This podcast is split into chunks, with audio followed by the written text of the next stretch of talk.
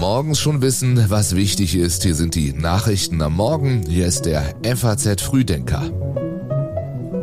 Guten Morgen. Heute ist Mittwoch, der 1. März und das sind unsere Themen. Annalena Baerbock stellt die ersten Leitlinien für feministische Außenpolitik in Deutschland vor. Beim Führerschein könnte sich bald einiges ändern. Und das Debakel bei der Fußball-WM beschäftigt die Politik. Gleich mehr dazu. Erst noch Nachrichten aus dieser Nacht.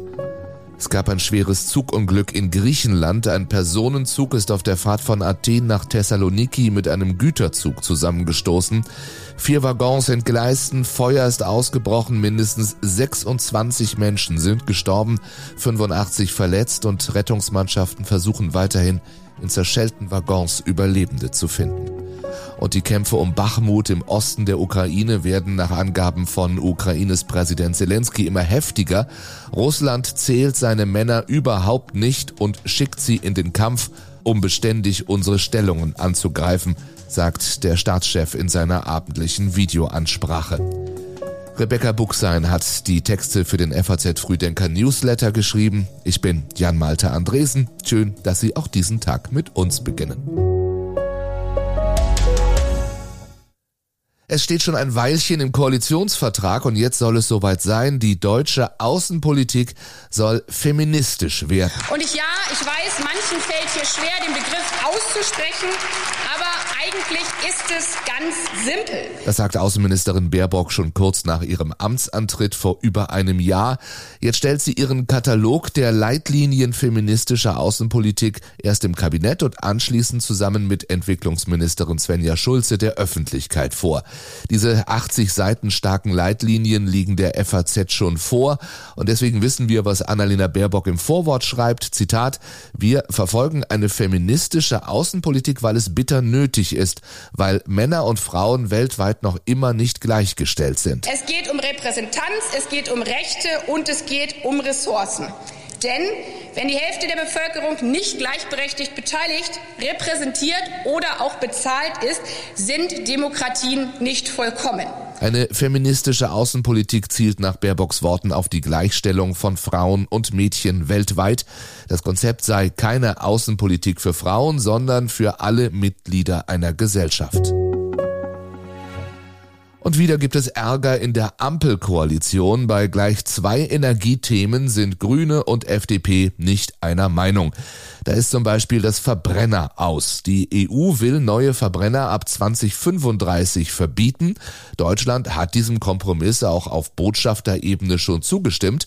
Aber nun will FDP-Verkehrsminister Volker Wissing das Fass wieder aufmachen. Er fordert Technologieoffenheit.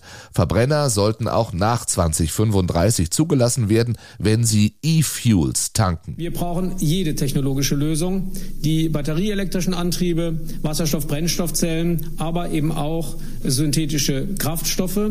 Und wir wissen, dass wir noch sehr viele äh, Fahrzeuge mit Verbrennungsmotor in den nächsten Jahrzehnten haben werden. Und wir sehen auch keine Probleme, neue Fahrzeuge zuzulassen, wenn diese eben klimaneutral mit E-Fuels betrieben werden. Umweltverbände warfen Wissing vor, er reite ein totes Pferd. Und auch der zuständige EU-Kommissionsvize Franz Timmermans hat wenig Lust auf die Technologie. Der Bild am Sonntag sagte er kürzlich, USA und China machen auch keine E-Fuels, die sind doch nicht blöd blöd. Heute will sich Wissing nochmal in der Sache äußern. Zumindest auf Bundesebene einigte sich die Ampel aber auf gesetzliche Änderungen zu E-Fuels, nämlich dass synthetische Kraftstoffe für die Bestandsflotte in, Deutschland uneingeschränkt zugelassen werden. Das ist ein wichtiger Schritt, um unsere Klimaschutzziele zu erreichen. Das zweite Reizthema in der Koalition ist die Frist für den Einbau von Öl- und Gasheizungen. Ein Referentenentwurf aus dem Wirtschaftsministerium von Robert Habeck sieht vor, dass der Einbau Einbau neuer Geräte von kommendem Jahr an verboten sein soll. 20 Jahre später sollen dann auch bestehende fossile Anlagen raus. Die FDP spricht von einer Verschrottungsorgie.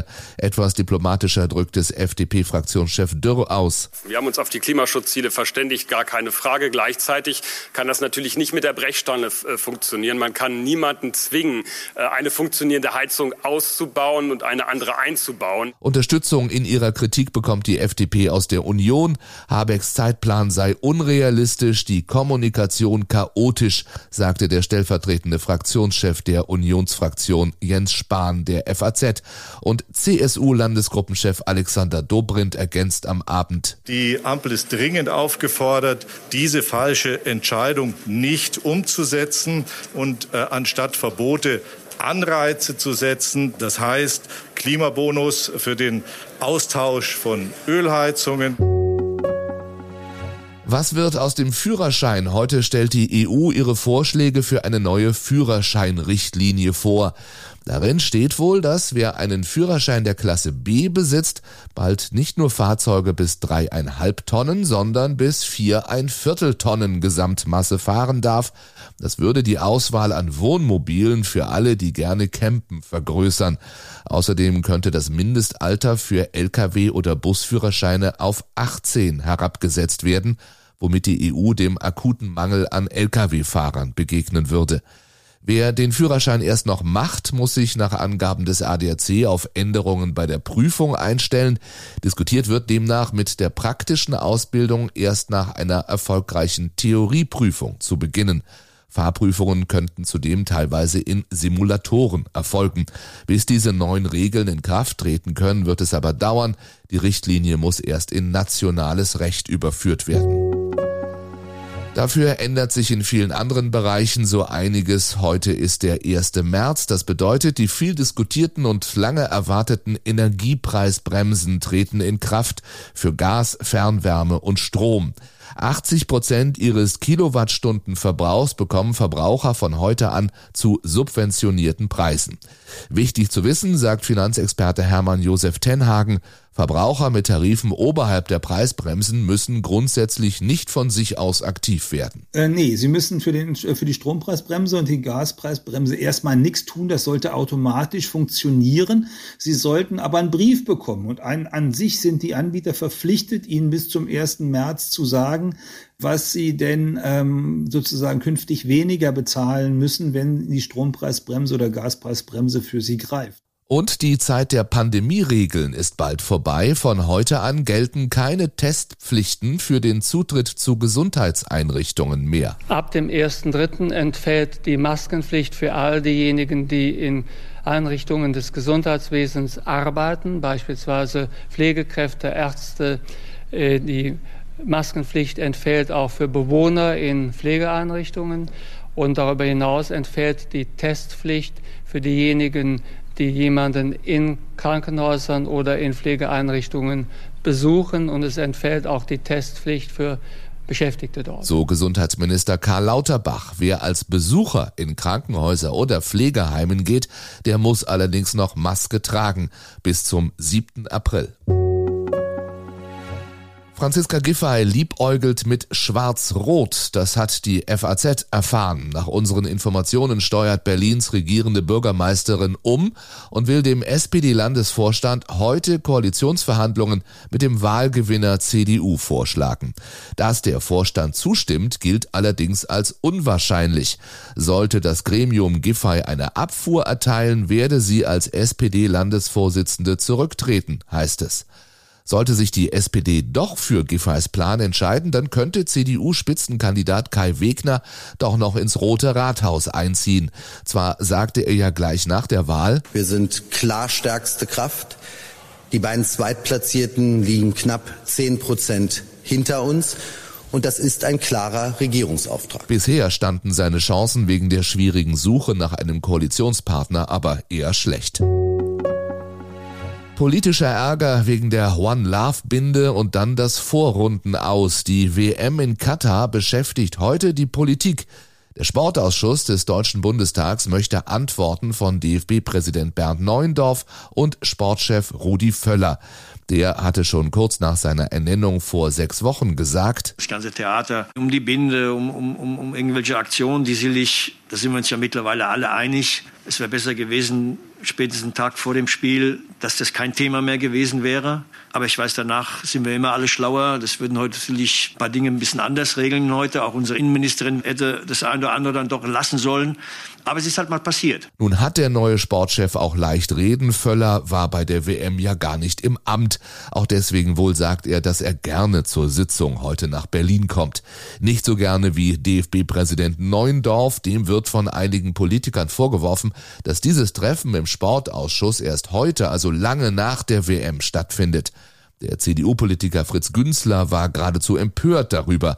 Der DFB aber wollte das abermalige Vorrundenaus bei einer WM erst intern aufarbeiten, bekam dafür auch Rückendeckung von Bundesinnenministerin Nancy Faeser. Also ich glaube, was man ja sieht, dass der DFB jetzt die Auswertung auch macht und ähm, aus sich selbst heraus. Ich glaube, das ist das Richtige. Dabei kann man sie nur unterstützen. Ähm, sie müssen vor allen Dingen aufarbeiten, was sportlich gelaufen ist oder nicht passiert ist. Und das tun sie aus meiner Sicht ziemlich gut gerade. Und auch das bringt dieser Mittwoch. Es gibt neue Zahlen für Deutschland. Heute erfahren wir, wie sich die Inflation und der Arbeitsmarkt entwickelt haben. Sie werden es lesen nachher auf faz.net. Und heute ist der Welttag der Komplimente. Hier vielleicht schon ein paar Anregungen. Das schönste Kompliment in der letzten Zeit war, du bist intelligent. Das schönste Kompliment war, dass ich eine sehr schöne und sexy Blick habe. Ich glaube, das schönste Kompliment, das ich jemals bekommen habe, ist, wenn Leute mir sagen, dass ich ihnen ein gutes Gefühl gebe und ich ihnen bei ihren Problemen helfen kann. Dass ich schöne Augen habe, das habe ich schon ein paar Mal gehört. Sie sind ohne Frage die tollsten und die am besten informiertesten Podcast-Hörerinnen und Hörer Deutschlands, denn Sie haben sich für den FAZ Frühdenker entschieden. Vielen Dank dafür. Vielleicht machen Sie das ja morgen gleich wieder. Ich wünsche Ihnen allen einen schönen, einen komplimentreichen Mittwoch.